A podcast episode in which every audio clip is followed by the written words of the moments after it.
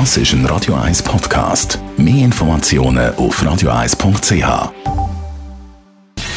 Gesundheit und Wissenschaft auf Radio 1. Unterstützt vom Kopfwehzentrum Irlande Zürich. www.kopfwww.ch ein bisschen Sonne tanken ist doch etwas vom Besten, was es gibt. Nicht nur, weil es einfach gut tut fürs Gemüt, sondern auch wegen Vitamin D. Vitamin D ist nämlich sehr wichtig für den Körper.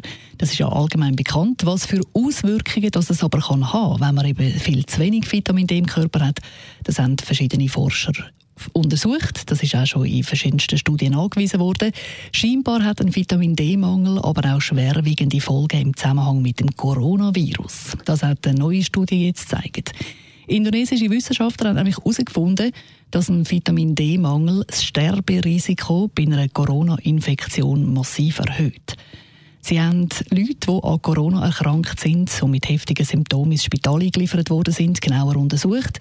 Gut die Hälfte von diesen Patienten haben einen normalen Vitamin D-Spiegel. Und die andere Hälfte der Patienten hat eben einen tiefen Vitamin D-Spiegel also einen Vitamin D-Mangel. Von den Patienten, die einen normalen Vitamin D-Spiegel hatten, sind gut 4% gestorben. Von denen mit einem Vitamin D-Mangel sind fast 90% gestorben. Die Sterblichkeit ist also da wirklich massiv. Und das nur aufgrund vom Vitamin D-Mangel. Gibt sicher noch andere Faktoren, die auch eine Rolle spielen, aber scheinbar ist der Vitamin D-Spiegel doch auch sehr zentral, auch bei einer Corona-Erkrankung. Forscher sagen darum, den Vitamin D-Spiegel checken lassen und falls er zu tief ist, dafür zu sorgen, dass er auf ein normales Niveau kommt. Das lohnt sich eben. Zum einen wegen Corona, Corona aber eben auch, weil es noch andere Gesundheitsbeschwerden gibt, die mit dem Vitamin D-Mangel in Verbindung gebracht werden.